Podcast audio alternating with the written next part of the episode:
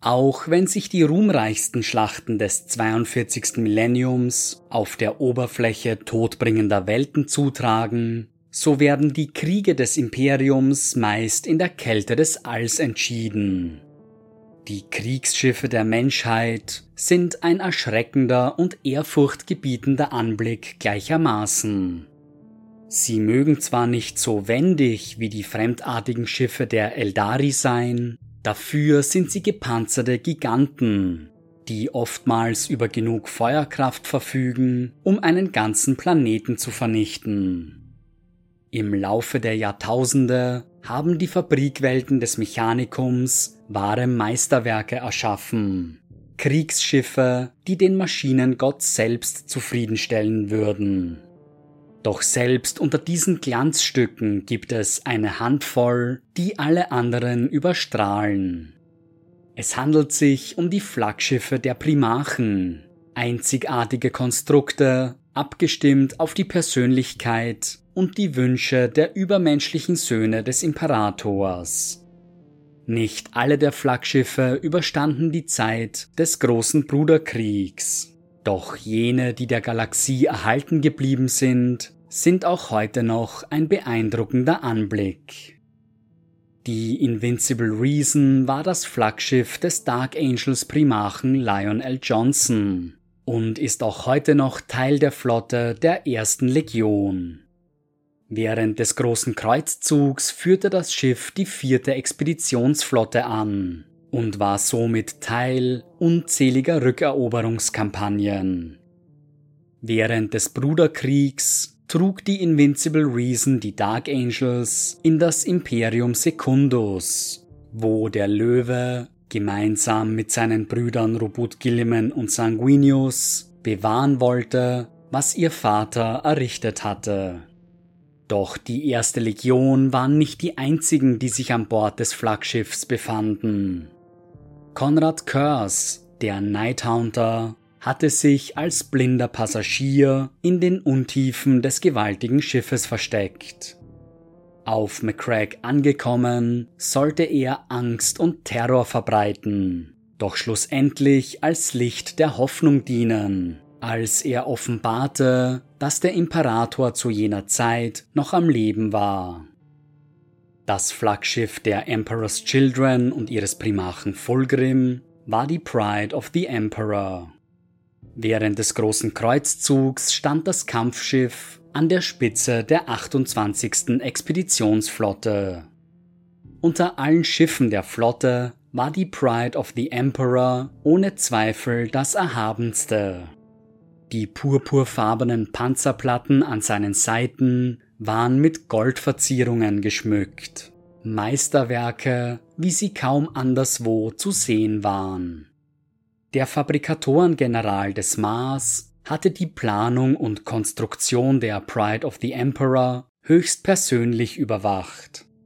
Jedes einzelne Bauteil des Schiffes war in minutiöser Arbeit von Hand gefertigt worden was dazu führte, dass seine Erschaffung beinahe doppelt so lang gedauert hatte wie die anderer Schiffe dieser Größe. Doch für das Flaggschiff der Emperor's Children konnte nichts Geringeres als Perfektion erwartet werden. Zeit war nebensächlich. Eine der beeindruckendsten Ausstattungen der Pride of the Emperor war der Triumphweg, ein breiter Korridor geschmückt mit Marmorwänden und Onyxsäulen. Goldene Schriftzeichen zierten die Wände und berichteten von den Errungenschaften der dritten Legion. Statuen und Gemälde der größten Helden der Emperor's Children waren errichtet worden und sollten den Betrachter an die glorreichsten Zeiten der Legion erinnern. Der Triumphweg endete am Phönixtor, einem gewaltigen Bronzeportal, das den Imperator zeigte, der gerade Fulgrim die imperiale Aquila übergab. Die Aquila, die persönliche Heraldik des Imperators, auf ihren Rüstungen abbilden zu dürfen, war eine unbeschreibliche Ehre für die Emperor's Children. Der Anblick des Phönix-Tors erfüllte die Legionäre der Dritten mit unbeschreiblichem Stolz, denn sie hatten etwas erreicht, das allen anderen Legionen versagt geblieben war. Ein weiteres Glanzstück der Pride of the Emperor war die Heliopolis, die persönliche Ratskammer Fulgrims. Fein ausgearbeitete Mosaike zierten Wände aus geschliffenem Stein, während Marmorstatuen und goldene Banner den Raum vervollständigten. Der gewaltige Dom der Heliopolis bündelte das Licht der Sterne, leitete es ins Innere des Raums und hüllte ihn in unwirklicher Schönheit. Aus Marmor gefertigte Bänke boten rund 2000 Personen Platz, während ein einzelner aus schwarzem Marmor gefertigter Stuhl im Zentrum dem Primachen vorbehalten war. Hier wurden Kriegsvorbereitungen getroffen und wichtige Besprechungen, die das Imperium der Menschheit betrafen, abgehalten. Die Kammer war aber auch der Versammlungsplatz der Bruderschaft des Phönix, einer der verdammten Kriegerlogen, die sich in den Legionen auszubreiten begannen.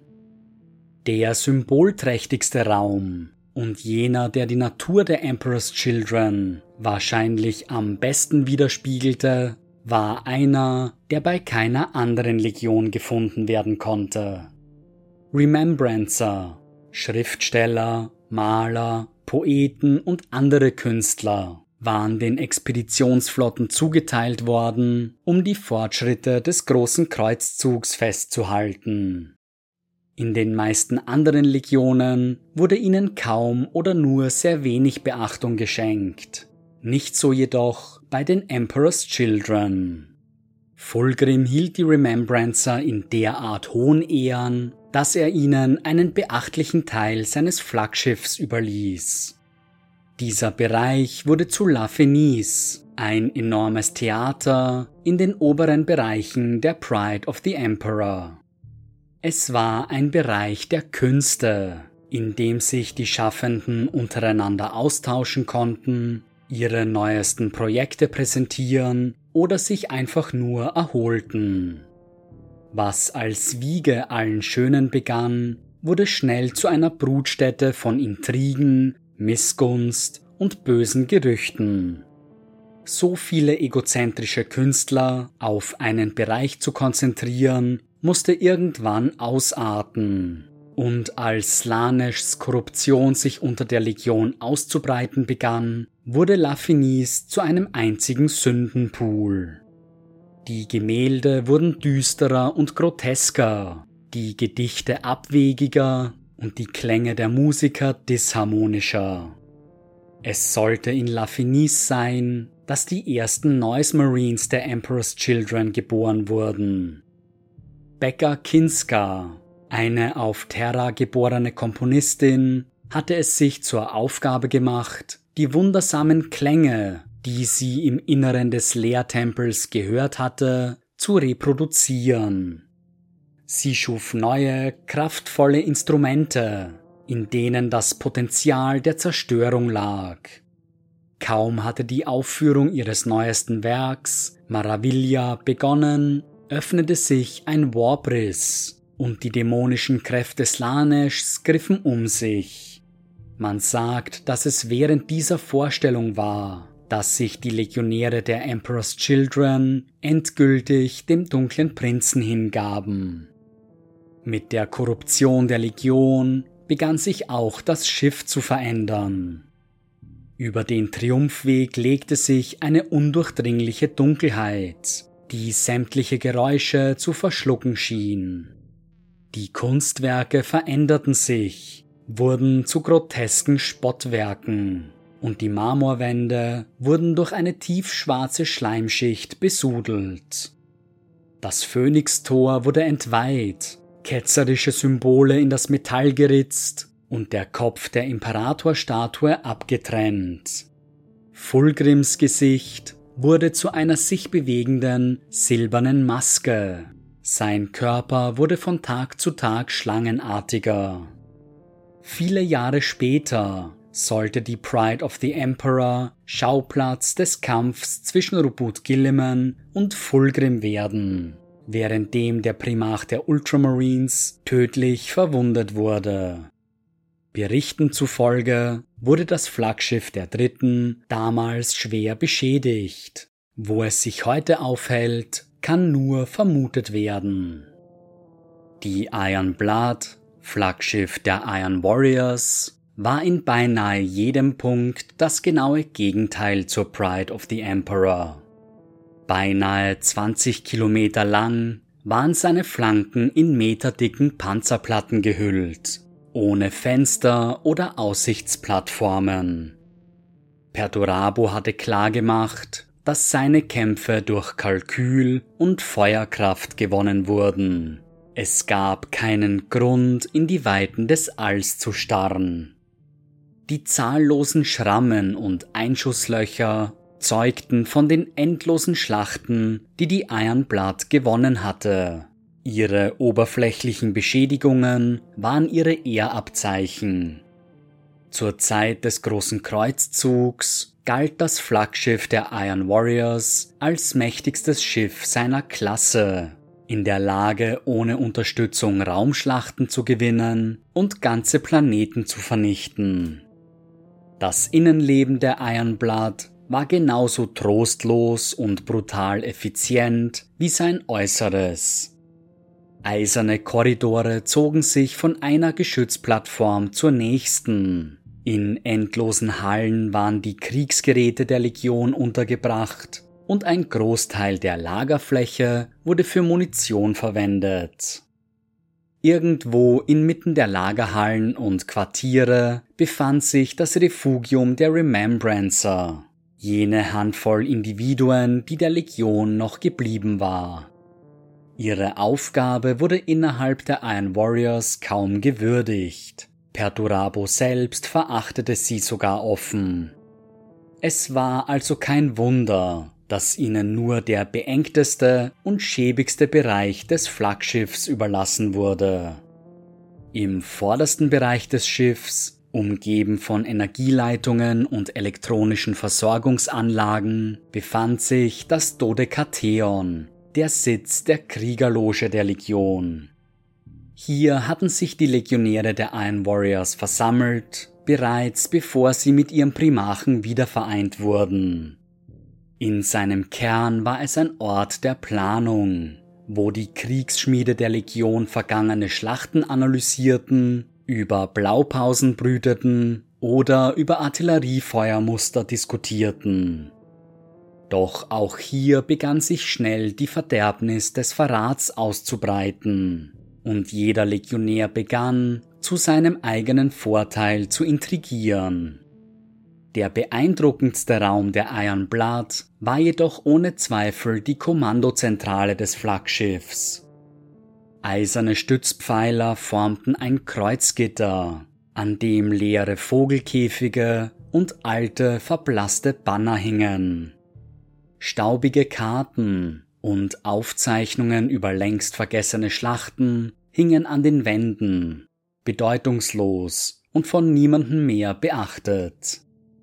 Im hintersten Winkel des Raums stand Perturabos Thron, erschaffen aus den geschmolzenen Überresten der Schatzkammer seines Ziehvaters. Die meiste Zeit stand der Thron leer, denn der Herr des Eisens hatte keine Zeit, um sich an seinen Triumphen zu ergötzen. Zahllose Servitoren erfüllten die meisten Aufgaben im Kommandozentrum, nur einige wenige Stationen wurden von den Söhnen Perturabos bemannt. Alles in allem war die Iron Blood so kalt und gefühllos wie ihr Meister, nur ein weiteres Werkzeug in einem niemals endenden Krieg. Ganz der Natur ihrer Legion entsprechend war die Swordstorm, das Flaggschiff der White Scars, das schnellste Schiff seiner Art. Seine Plasmareaktoren und Antriebssysteme waren von den Tech Marines der Legion stark modifiziert worden, was zu einer beachtlichen Beschleunigungskraft führte. So glorreich die Swordstorm jedoch auch gewesen sein mag, Sie wurde dennoch im Jahr 11 des 31. Millenniums zerstört. Es sollte als Falle dienen, um den Primarch der Death Guard, Mortarion, auszuschalten. Die Verräterlegion war an Bord gelockt worden, während Chagatai Khan und seine Söhne sich längst auf einem anderen Schiff befanden. Kaum an Bord der Swordstorm wurden die Energieschilde des Flaggschiffs wieder aktiviert und der Selbstzerstörungsmechanismus in Gang gesetzt.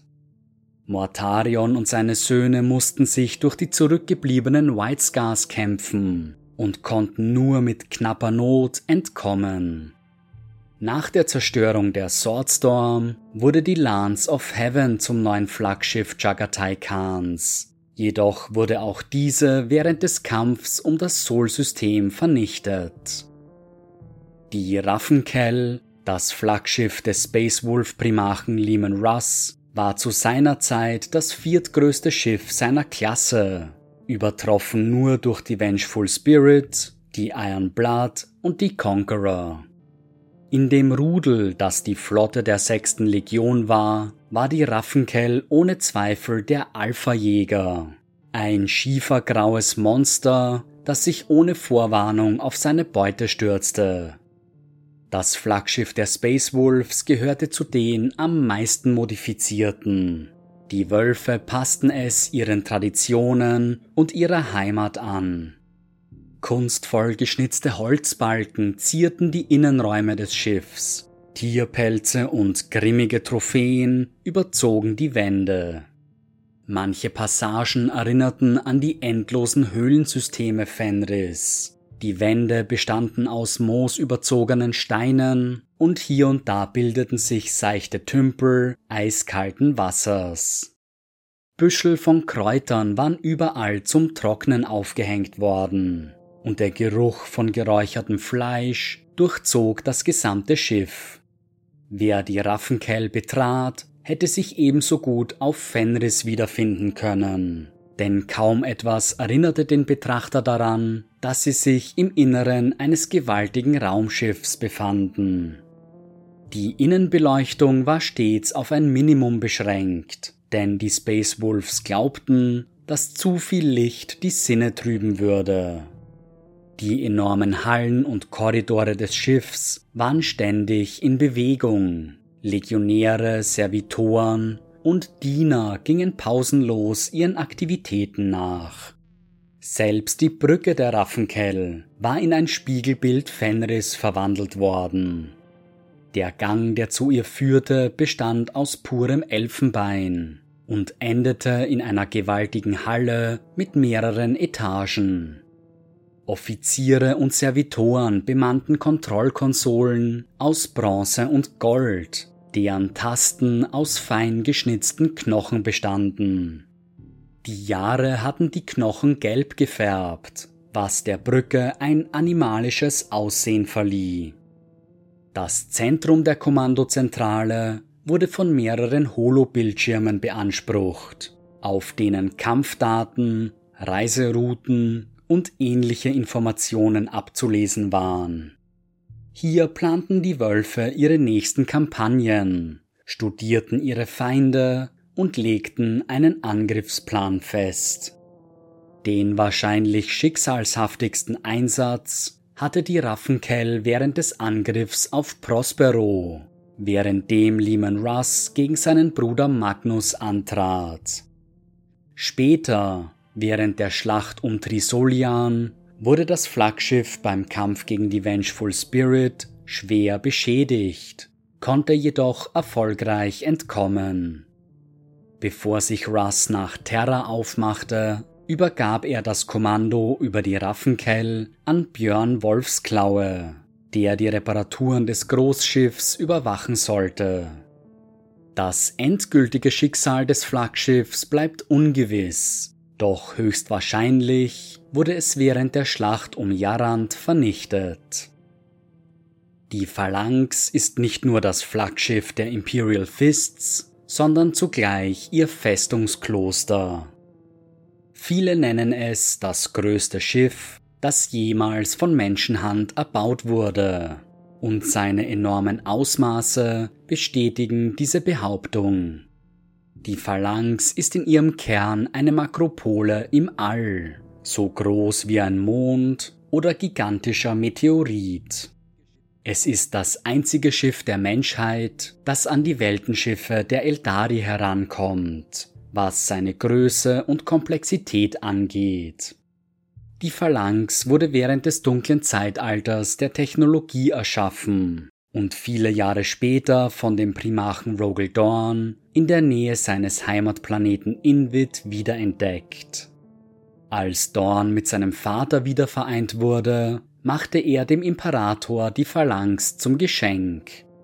Dieser jedoch gab sie seinem Sohn zurück und ließ sie in das Festungskloster der Imperial Fists umwandeln. Die Größe der Phalanx kann nicht oft genug betont werden. Allein an ihrem Vordeck können zwölf imperiale Kreuzer anlegen.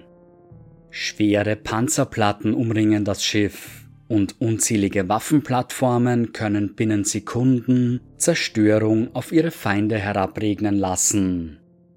Das Innere der Phalanx ist nicht weniger beeindruckend, dient es den Imperial Fists doch als Heimat. Geweihte Hallen mit uralten Relikten reihen sich an die pragmatischen Trainingsarenen der Astartes, in denen die Legionäre ihre Stärke testen. In der beeindruckenden Bibliothek der Phalanx tummeln sich Dutzende Diener, die dafür sorgen, dass die wertvollen Schriften noch viele Jahrtausende überdauern. Hier findet sich das gesammelte Wissen der Imperial Fists, Aufzeichnungen über all ihre Schlachten und die Geschichten ihrer größten Helden. In den obersten Decks der Phalanx findet sich das Observatorium, ein Dom, der als Thronsaal der vergangenen Ordensmeister diente. Seine gewaltigen Ausmaße sollten Besucher vor Ehrfurcht erstarren lassen und sie Demut und Respekt lehren. In den vergangenen Jahrtausenden musste sich die Phalanx gegen unzählige Interaktionen und Invasionen zur Wehr setzen. Während den letzten Tagen des großen Bruderkriegs wurde der große Dämon Samus auf der Phalanx entfesselt und drohte das Schiff zu vernichten. Schwer beschädigt musste das Flaggschiff in die äußeren Regionen des Solsystems verlegt werden und konnte somit keine größere Rolle während der Belagerung der Thronwelt spielen. Viele Jahre später wurde es während Abadons 13. Schwarzen Kreuzzug von dem Iron Warriors Kriegsschmied John Tu und dem Dämonenprinzen Bellacore angegriffen. Dank der Ankunft der geheimnisvollen Legion of the Damned konnte die Phalanx jedoch gesichert werden, und es gelang dem Schiff, die Schwarzsteinfestung Will of Eternity schwer zu beschädigen. Im Anschluss konnten dank der Phalanx zahllose Verteidiger Kedias erfolgreich evakuiert werden. Heute, nach zahllosen Reparaturen, ist die Heimat der Imperial Fists wieder voll einsatzfähig und bereit, die Menschheit des Imperiums vor den Mächten des Chaos zu schützen. Das Flaggschiff der Nightlords und ihres Primarchen Conrad Curse war und ist auch heute noch die Nightfall. Im Mitternachtsblau der Legion getaucht, verkörpert die Nightfall das verdrehte Wesen ihres Meisters, dem Nighthaunter. Ihr gesamtes Inneres war in absolute Dunkelheit getaucht, unterbrochen nur durch den gelegentlichen Lampenschein eines menschlichen Crewmitglieds.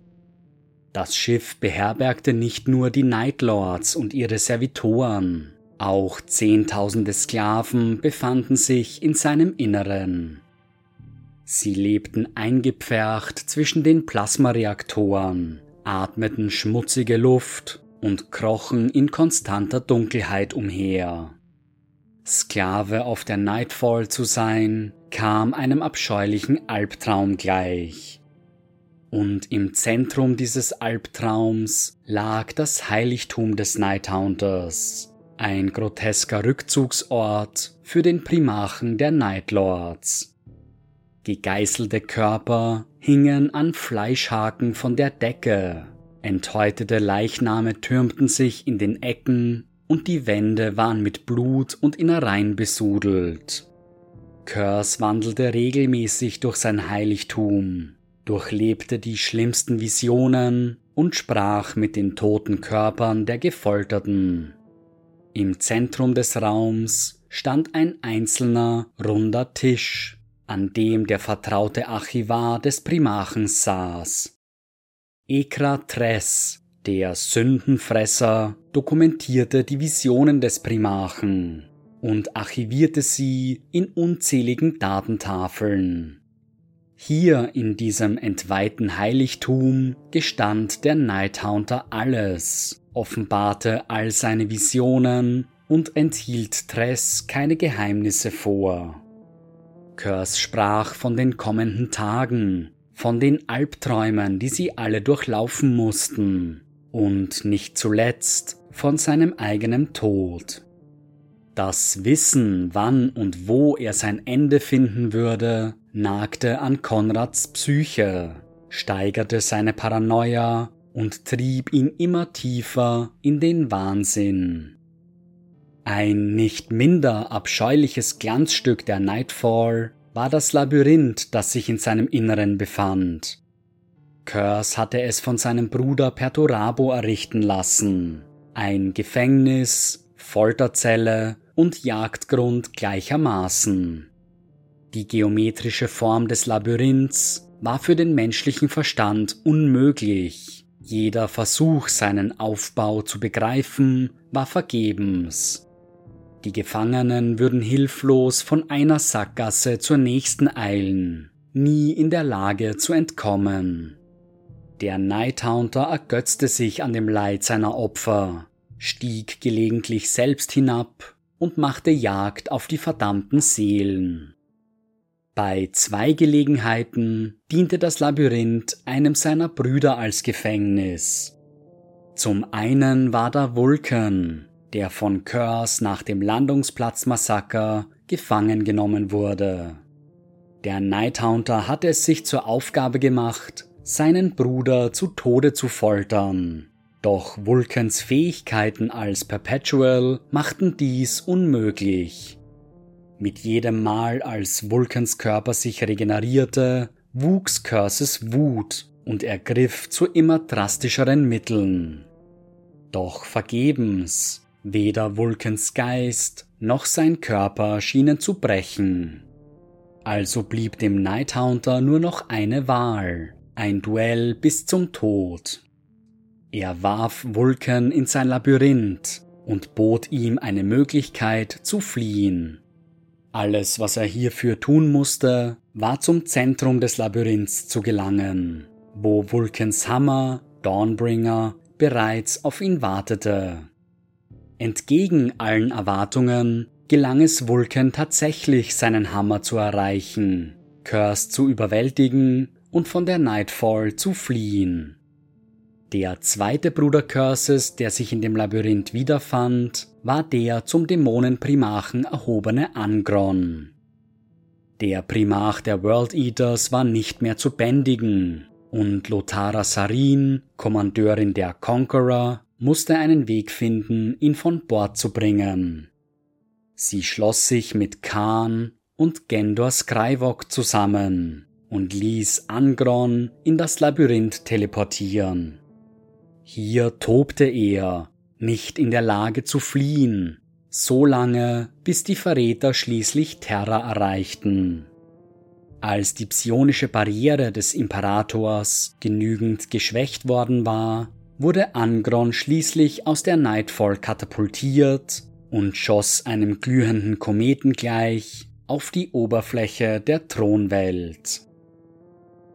Das Flaggschiff der Blood Angels während des großen Kreuzzugs und des Bruderkriegs war die Red Tier. Das Glorianer-Klasse Kampfschiff war ursprünglich Teil der Flotte des Imperators gewesen bis er es seinem Sohn Sanguinius nach dessen Wiederentdeckung auf Baal übergab. Die Red Tier war ein Kunstwerk, sowohl innen wie auch außen. Das über 10 Kilometer lange Kampfschiff glich einer bronzenen Pfeilspitze, elegant und tödlich gleichermaßen. Nova-Kanonen, Megalaser und Torpedoluken überzogen die Front des Schiffes. Seine Feuerkraft glich der einer ganzen Flotte kleinerer Kampfschiffe.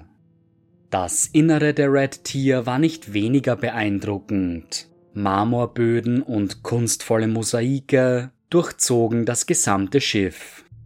Unzählige Banner zeugten von den Siegen der Blood Angels, erzählten von ihren größten Errungenschaften und glorreichsten Helden. Während des großen Kreuzzugs nahm die Red Tier an zahlreichen bedeutenden Kampagnen der Blood Angels teil, sollte jedoch während der Signus-Kampagne schwer beschädigt werden. Kriegsmeister Horus war bereits in die Hände des Chaos gefallen und hatte in dem Sternensystem eine Falle für seinen Bruder ausgelegt.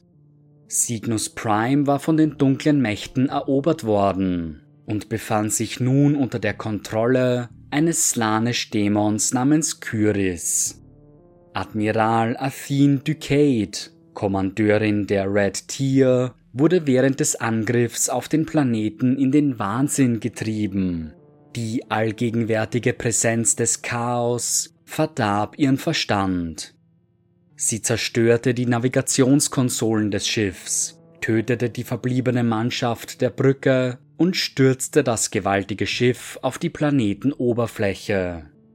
Sanguinius erklärte kurzerhand die Covenant of Baal zum neuen Flaggschiff der Blood Angels und setzte den Kampf um Cygnus Prime fort. Nach ihrem hart erkämpften Sieg ließ der Primarch sämtliche Hinweise auf eine Präsenz der Engel auf dem Planeten entfernen, einschließlich der Red Tier. Sie wurde geborgen und sollte zurück nach Baal gebracht werden. Doch ein gewaltiger Warpsturm umschloss die Flotte der Blood Angels. Sie fanden sich im Ultramar-System wieder wo Rubut Gilliman gerade sein Imperium Secundus etabliert hatte. Hier wurde die Red Tier wieder einsatzfähig gemacht und wurde einmal mehr zu Sanguinius Flaggschiff. Es trug die Legion in die Schlacht um das Sol-System, wo es sich zahlreichen Verräterschiffen in den Weg stellte. Zuletzt wurde es gemeinsam mit der Phalanx am Rande des Sol-Systems gesichtet Ihr endgültiges Schicksal ist jedoch ungewiss. Weit weniger kunstvoll, jedoch nicht minder tödlich, war die Fist of Iron, Flaggschiff der Iron Hands. Sie führte die 52. Expeditionsflotte an und glich einem unbearbeiteten Brocken aus Stahl und Bronze. Die Hülle der Fist of Iron war unbemalt verbeult und zerkratzt von ihren Kämpfen und geschwärzt von gegnerischem Feuer. Prahlerei bedeutete den Iron Hands nichts. Warum sollten sie es bei ihrem Flaggschiff anders halten? Eine der Hauptkammern der Fist of Iron war das Anvilarium, eine Konferenzhalle, in der sich Ferus Manus mit Außenstehenden traf. Die Kammer glich einer gewaltigen Schmiede, deren Wände zischende Ventile und grob behauene Stahlplatten zierten. Der Geruch von Öl und glühendem Metall lag in der Luft, erinnerte Besucher an gewaltige Fabrikkomplexe und Herstellungsanlagen. Die Elite der Iron Hands, die Morlock-Terminatoren, standen am Rand der Kammer Wache, beobachteten stumm die ein- und ausgehenden Besucher. Die erfahrensten unter ihnen bewachten den Eingang zum innersten Heiligtum ihres Primarchens, der Eisenschmiede.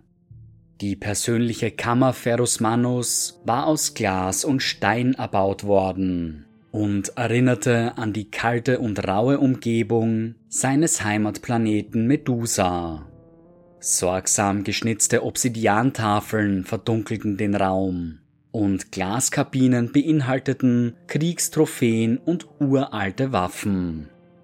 Manus bewahrte hier seine wertvollsten Besitztümer auf, wundersame Artefakte, Relikte und Kriegsgerät, das er mit eigenen Händen geschmiedet hatte. Ein enormer Amboss aus Eisen und Gold stand in der Mitte des Raums, ein Anblick, der nur einigen wenigen vorbehalten war. Vulcan, Primarch der Salamanders, nannte die Eisenschmiede einst einen magischen Ort voller Meisterwerke. Um Manus Fertigkeiten in der Schmiede zu ehren, überreichte er seinem Bruder ein kunstvoll gefertigtes Feuerdrachenbanner welches Ferus stolz in seiner Kammer präsentierte. Später, als die Geschehnisse des großen Bruderkriegs ihren Anfang nahmen, war die Fist of Iron Zeuge einer der ersten Auseinandersetzungen während des Konflikts. Fulgrim, Primarch der Emperor's Children und enger Freund Manus, war gekommen, um seinen Bruder auf die Seite Horus zu ziehen. Doch die Konfrontation endete in einem Kampf zwischen den beiden Brüdern.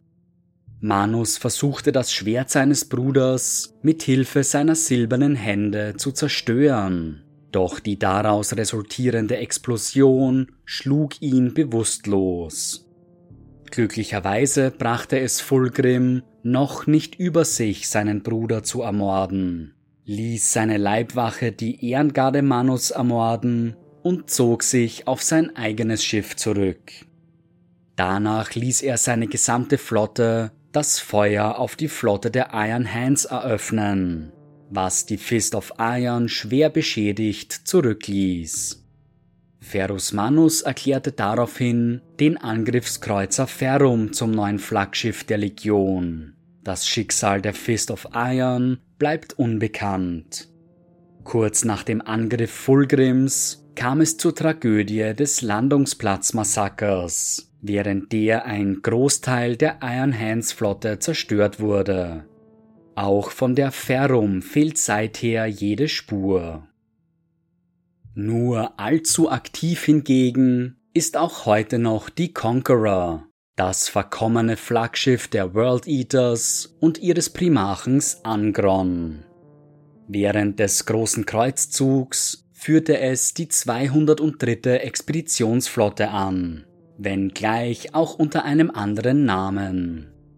Vor der Rückkehr ihres Primarchens trug die Conqueror den Namen Adamant Resolve.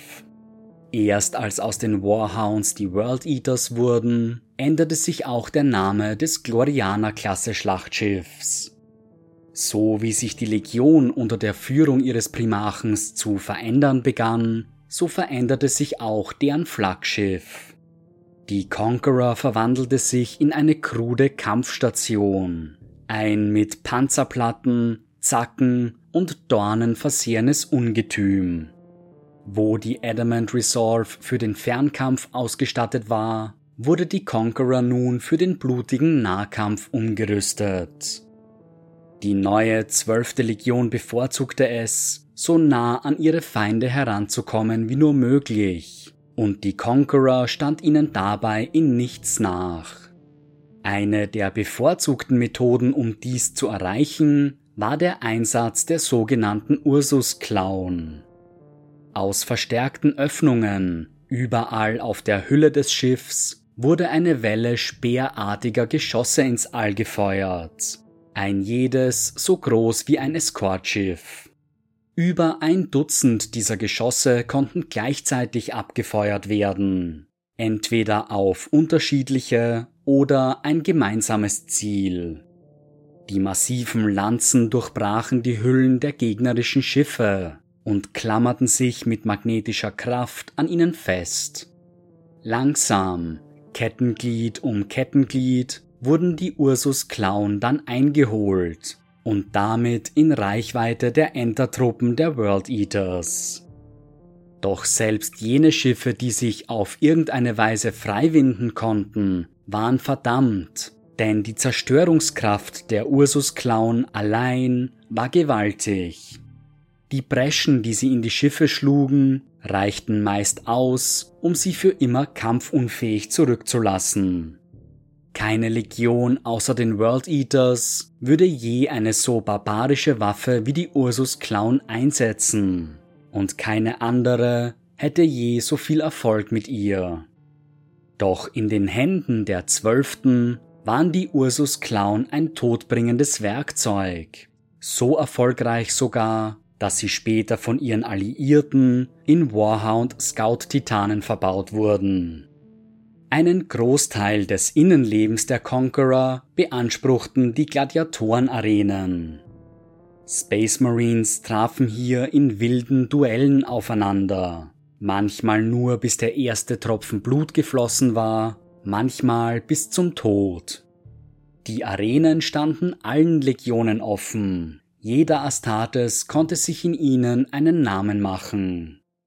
Erster Captain Sigismund der Imperial Fists war in ihnen ebenso erfolgreich wie Nasir Amit, Captain der fünften Blood Angels Kompanie. Was ursprünglich ein Ort glorreicher Duelle gewesen war, wurde im Verlauf des Bruderkriegs zu einem Schlachthaus. Je stärker die Korruption der World Eaters durch die Macht Korns wurde, desto gewalttätiger und abscheulicher wurden die Duelle in den Gladiatorenarenen. Schreie durchzogen schon bald das gesamte Schiff und wurden zu einer konstanten Erinnerung an ihren neuen Meister.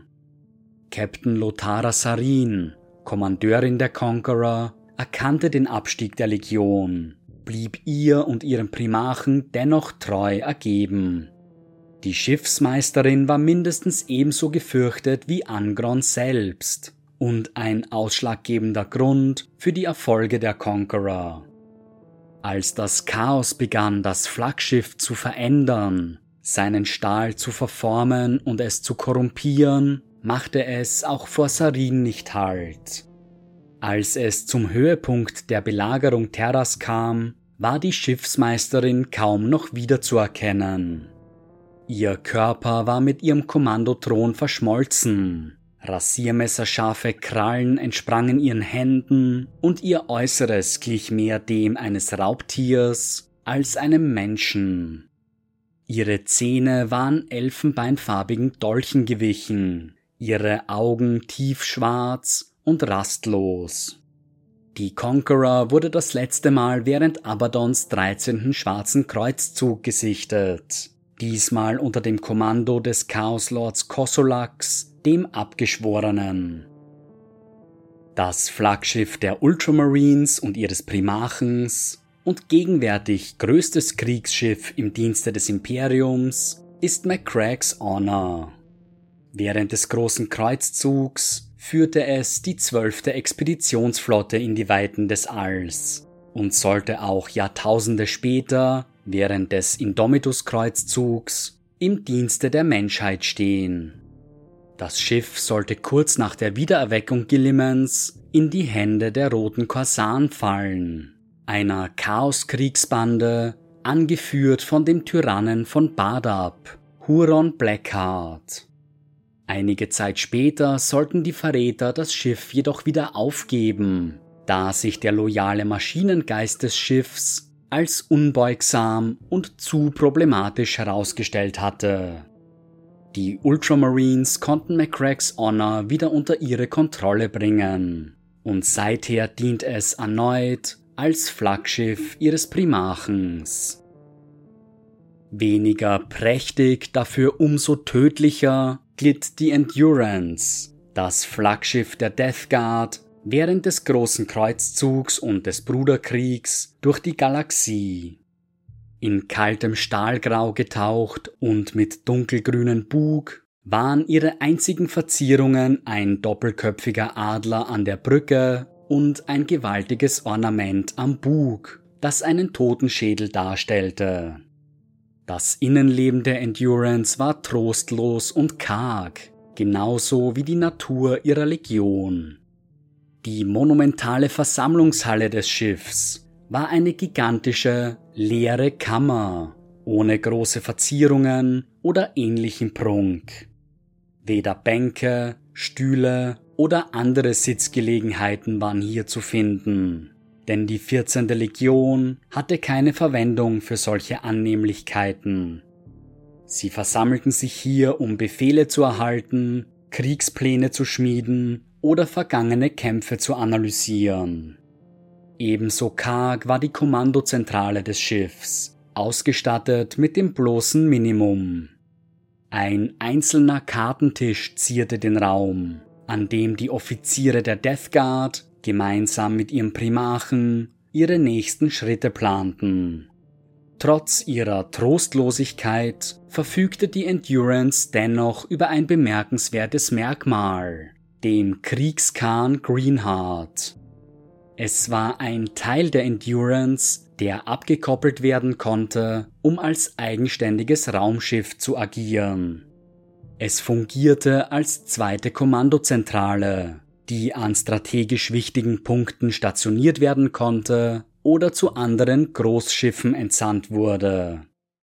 Die Terminus Est verfügte ebenfalls über einen Koppelmechanismus für die Greenheart, so dass der Kahn auch an ihr unproblematisch andocken konnte. Dies verlieh Mortarion eine gewisse Flexibilität in seiner Kommandostruktur und erlaubte es ihm, wichtige Ressourcen schnell von einem Ort zum nächsten zu bewegen. Während des großen Bruderkriegs verlegte Mortarion seinen Hauptsitz regelmäßig zu einem weiteren Death Guard Kreuzer, der Reaper's Scythe. So wechselten sich diese und die Endurance häufig als Flaggschiffe der Legion ab. Heute allerdings ist die Endurance das einzig wahre Flaggschiff der Death Guard und wurde zuletzt während der Seuchenkriege zu Beginn des 42. Millenniums gesichtet. Die Photep diente Magnus dem Roten und seiner Legion der Thousand Suns als Flaggschiff und führte während des großen Kreuzzugs die 28. Expeditionsflotte an. Neben ihrer Rolle als Kampfschiff war die Photep darüber hinaus auch noch ein Hort des Wissens. Unzählige Folianten und alte Schriften wurden in ihren Bibliotheken aufbewahrt. Einer der Haupträume des Schiffs war Magnus Sanctum, ein Pavillon in Form einer gläsernen, dreiseitigen Pyramide. Von außen war die Pyramide undurchsichtig, während man von innen einen klaren Blick auf seine Umgebung hatte. Der Boden glich einer Spirale, gefertigt aus schwarzem und weißem Kristall. Die wertvollen Steine stammten allesamt aus den reflektierenden Höhlen Prosperos und waren von Magnus selbst in Form gebracht worden. Drei Mitglieder der Scarab Okkult-Terminatoren standen zu jeder Zeit an den Ecken der Pyramide Wache, während Bruder Amsu, der Standartenträger der Legion, stets am Eingang des Pavillons positioniert war. Das Sanktum diente Magnus regelmäßig als Versammlungsort für seine Rehati, seinen vertrauten Beratern und innerstem Zirkel. Einmal eingetreten, wusste jeder von ihnen, wo er zu stehen hatte, denn sie alle hatten ganz spezielle Positionen einzunehmen. Dieses Muster verdeutlichte ihren Rang innerhalb der Rehati und wie hoch sie in der Gunst ihres Primachens standen. Wer von Magnus Position aus sichtbar war und wer nicht, wer sich wie weit vom Zentrum der Pyramide aufhielt, diese und noch viele andere Kleinigkeiten waren Ausdruck der Hierarchie innerhalb der Rihati. Entgegen der arkanen Natur der Legion und ihrem offensichtlichen Hang zum Okkulten war das Innere der Pyramide überraschend leer. Mystische Symbole, geheimnisvolle Apparaturen oder Schriftrollen fehlten zur Enttäuschung vieler Besucher vollkommen. Einzig das komplexe Muster aus schwarz-weißen Steinen war Hinweis auf die wahre Macht innerhalb der Pyramide. Ihrem Primachen gleich verfügten auch die Legionäre der Thousand Suns über Privatquartiere, die sie ihren Wünschen nach einrichten konnten. Die meisten von ihnen bevorzugten, private Bibliotheken in ihren Quartieren anzulegen, mit endlosen Büchereien, die sie sorgsam pflegten. Asek Ariman, oberster Skriptor der Legion, besaß eines der beeindruckendsten Quartiere, mit aus Walnuss gefertigten Bücherregalen, die so manchen Schatz beinhalteten. Versteckte Fächer in den Regalen beinhalteten okkultere oder nach so manchem Standard sogar verbotene Schriften, die der Skriptor im Geheimen studierte. Eine bronzene Feuerschale, die eine grüne Flamme beheimatete, stand in der Mitte des Quartiers und spendete Ariman Licht bei seinen endlosen Studien. Die Photep war während der Vernichtung Prosperos nicht anwesend, denn Magnus hatte dafür gesorgt, dass die Flotte der Thousand Suns in weite Ferne entsandt wurde. Zunächst hatte er vor, das Urteil seines Vaters über sich ergehen zu lassen und hatte alles in seiner Macht Stehende getan, um die Ankunft der Space Wolves geheim zu halten. So führte die Photep die Flotte also zu ihren neuen Zielen unwissend, dass ihre Heimat dem Untergang geweiht war.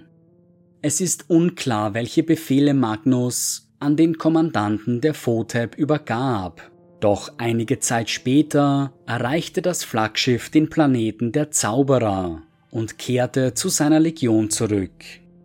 Während der Schlacht um Terra war die Photep Teil der Verräterflotte, die das Sol-System angriff.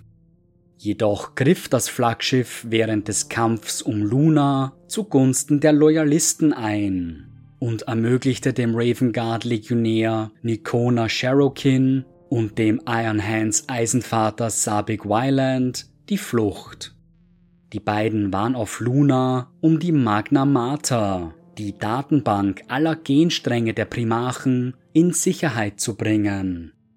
Nur dank dem Eingreifen der Photep konnten die beiden Legionäre entkommen und das Artefakt schlussendlich Rubut Gilliman übergeben. Dies sollte die letzte Gelegenheit sein, an dem das Flaggschiff der Thousand Suns gesichtet wurde. Unter all den Flaggschiffen der Legionen gibt es wohl keines, das derart berüchtigt ist wie das des Erzverräters Horus, das Gloria-Klasse Schlachtschiff Vengeful Spirit. Es war eines der ersten Schlachtschiffe, die das Mechanikum des Mars für das Imperium der Menschheit nach ihrer Verbündung fertigte. Ein Meisterwerk, dem eine düstere Zukunft bevorstand. In ihrer Blütezeit war die Vengeful Spirit ein prächtiger Anblick, erschreckend und ehrfurchtgebietend gleichermaßen.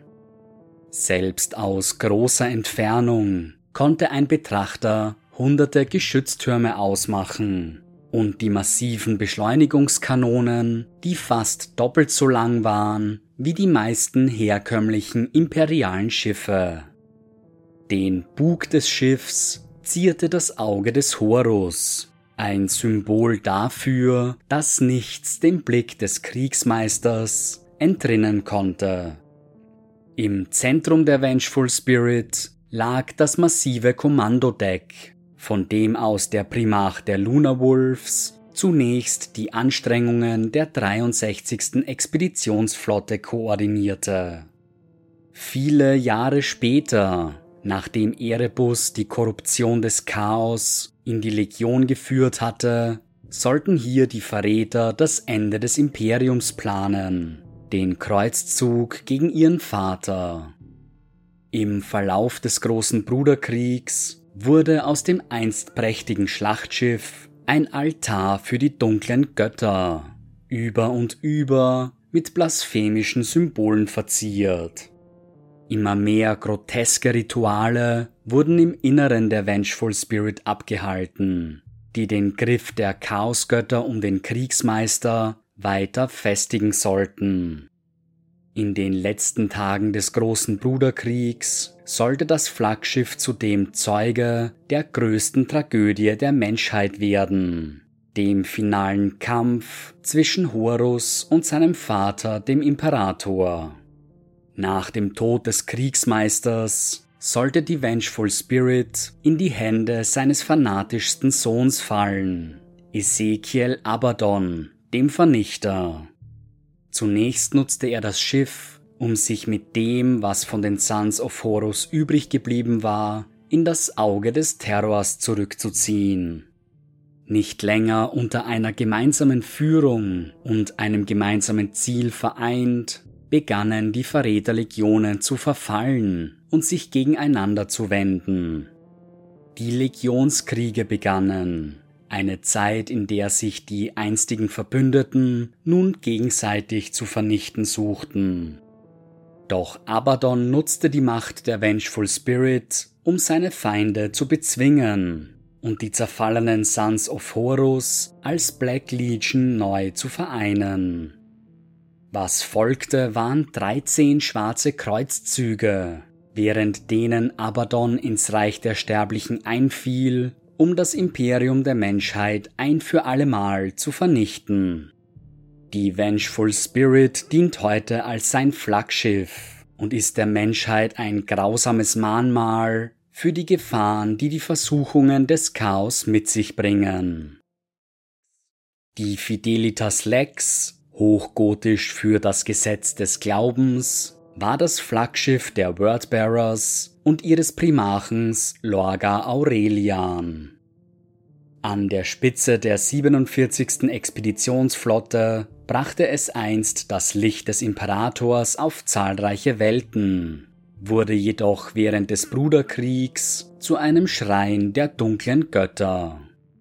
Zu den beeindruckendsten Ausstattungen der Fidelitas Lex gehörte die Peregrinus Basilika, eine Kathedrale, die sich in der Mitte des Flaggschiffs erhob.